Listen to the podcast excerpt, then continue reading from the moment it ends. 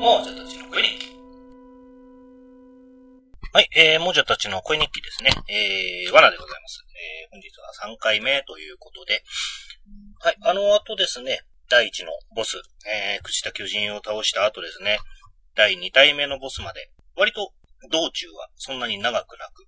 すんなり、えー、ボスまではたどり着いたんですけれども、道中ですね、やたら、その、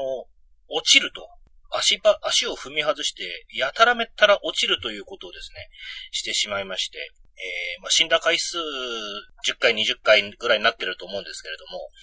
えー、その死んだ総数の半、約半分は落っこって死んでます。あのー、結構ですね、高い足場のところに登ったりして、えー、あ、まあ、なん、なんでその、落ちてばっかりいたかというとですね、まあ、第2の、まあ、ボスの部屋までは行ったんですけれども、まあ、とりあえず初、初見では、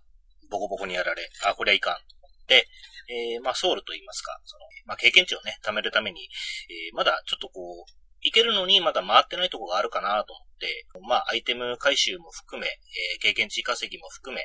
ー、いろいろぐるぐる回ってたわけです。まあ、足場の悪いなんかこう、工事現場の足場みたいなところとか、なんでしょうね、城壁のこう、壁が壊れていて、その、断崖絶壁になってるところとか、そういうところをですね、まあ敵いるわけですよ。一番起こったのが、その、えー、ボス、二体目のボス行くまでの間に、その、城壁のですね、まあ見晴らしのいい場所があるんですけれども、お城の。で、まあ海が見えると。えー、っとですね、なんか巨大な剣のモニュメントみたいなのがこう倒れかかっていて、で、それがこう坂みたいになってるんですね。剣の先の方に、えー、なんかこう、レア度の高そうなアイテムが落ちてるんでしょうかね。す、すごい細い足場なんですよ。で、その、落ちてるものを拾いに行こうかなと思うと、大体そこに敵がね、目の前にいるわけで、ああ、こりゃ誘ってんなと。で、まあ最初こうロックオンして近づいてですね、こう、うろちょろうろちょろ、おい、よしこいよしこいみたいな感じで、おびき出してですね、とりあえず、その坂を降りて広いところまで誘導しようと思ったら、まあこれもあの、もうこのシリーズもやっていて何度も何度もこういう点引っかかってるんですけれども、後ろから敵が湧いてくると。湧いてくるというか、その死んだふりしてる敵とか、あとはその、普通に進んでったらこう、注意してみないとわからないようなこの隙間からこう、上からポタンとこう、敵が落っこってくるんですね。で、ちょうどうまい具合に挟み撃ちにありまして、その狭い足場の上で、あわわわわわつってぐるぐるぐるぐる回りながら、敵、ものとも一緒に海の中に落ちましてですね。まあ、それを何回かやり、それからさっき言ったその工事現場の足場みたいなところですね。そこでもずりずり、ずりずり足を滑らして落ち。果てはその、第二のボス、えー、まあ、呪縛者という、えー、すごいこう、重装甲に身を包んだ騎士がいるんですけれども。まあ、そいつがですね、まあ、こう、ムービーが始まって出てきて、なんか浮いとるんですね、あいつね。なんか武空術みたいな感じで。で、その、戦う場所も、その城壁の壁が壊れていて、反対側が断崖絶壁になってるところで、で、まあ、うまいことこう、立ち回りながら相手の攻撃を避けつつ、ね、少ない体力でこう、ガチガチガチガチやってたら、まあ、相変わらずですね、あの、ロックオンしている時の、その、自分のキャラの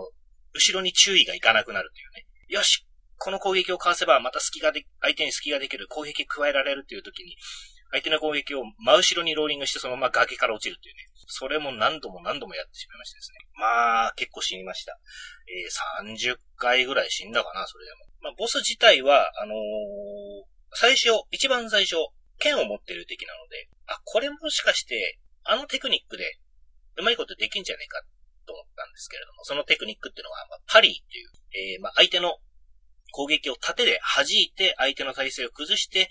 大ダメージを与えるという、まあ、あの、タイミングがすごく難しいんですけれども、非常に有効な攻撃方法といいますか、そういうのがあるんですけれども、最初これやったらうまいことね、パリできましてね、相手がすごいひるむんですね。お、こりゃいけると。こ、こいつはこの攻略法なんだと。先にそう思ったわけなんですけれども。まあ、やってるうちにですね、タイミングが取りづらくて取りづらくて何度も何度もやられました。で、これ、もしかして上級者向けの攻略法じゃないかなと。その、パリを使ってやるやり方。で、あとね、その、えー、戦うステージのところに、えっ、ー、と、バリスタという、まあ、でっかい弓矢みたいなものがあるんですね。で、それが 2, 2台あって、で、これ使えばいけるんじゃねえかな。これで大ダメージをこう与えるんだなと思って、こう、バリスタのところにですね、こう弓を引きにこう、消えてこう、セッティングしに行こうとすると、大体ぶっ壊されるんですね、バリスタが全部。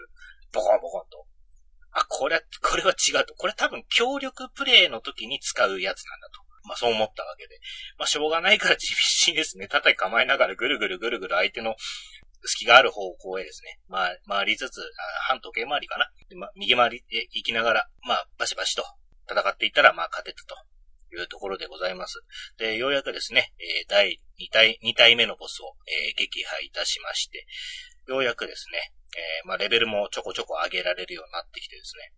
まあ、以前に比べると最初かに比べたら全然死ぬ回数も少なくなってきてはいます。で、装備の方もですね、割とレベルの高い、えー、装備も使えるようになってきましたので、ステータスがね、上げられるようになってきたんで。あとはですね、あの、まあ、第1回目の時に、まあ、私あの、野党を選んだと。まあ、盗賊らしいことしながらプレイしようかなと、も思っておりまして、まあ、ところどころにね、その、NPC が出てきて、あの、いろいろね、お話ができるんですよ。ね、あの、第1回目でも話しましたけれども、その小屋にいる老婆全員ぶっ殺して、あの、いいものいただいたみたいなことありましたけども、マデューラっていうですね、まあ、主にスタート地点といいますか、その、ね、ちっちゃいこう、村みたいなのがあるんですけども、そこにもあの、何体かこう、NPC がいるんですね。まあ、武器屋だとか、鍛冶屋だとか、道具屋だとか、いるんですけれども、あとはあの、えー、レベルアップをしてくる、まあ、ひもり目みたいなやつがですね、いるんですけれども、まあ、こいつはストーリー上関係ないなってやつは大体ぶっ殺して、あのー、いいお宝を頂戴しているというプレイをですね、どんどんやっておりまして。で、あの、なんか重要な NPC だとしても、その、死んだところに、その、その NPC が死んだところにお墓がなんかできてて、で、そのお墓にソウルを、えー、と、備えると、なんか、あのー、まあ、ペナルティとしてソウルは取られるんだけれども、一応なんか同じような、あその扱いといいますか、そのクエスト的なものとかは受けられるような感じではありましたね。なので、まあ、ゲーム的に行き詰まることがないような感じにはなっているようです。はい。ということで、えー、まあ、第2体目のボスを倒した、自爆者を倒したところで、えー、とりあえずですね、今止まっておりますけれども、これからね、またガンガンガンガン先に進んでいこうかなと思います。またね、死亡回数もどんどん増えるかと思いますけれども、はい、あのー、また新しいですね、えー、発見がありましたらいろいろご報告させていただきたいと思います。じゃあ今日の、えー、罠としては第3回目の、えー、もじゃたちの声日記、この辺で終わりにしたいと思います。さよなら。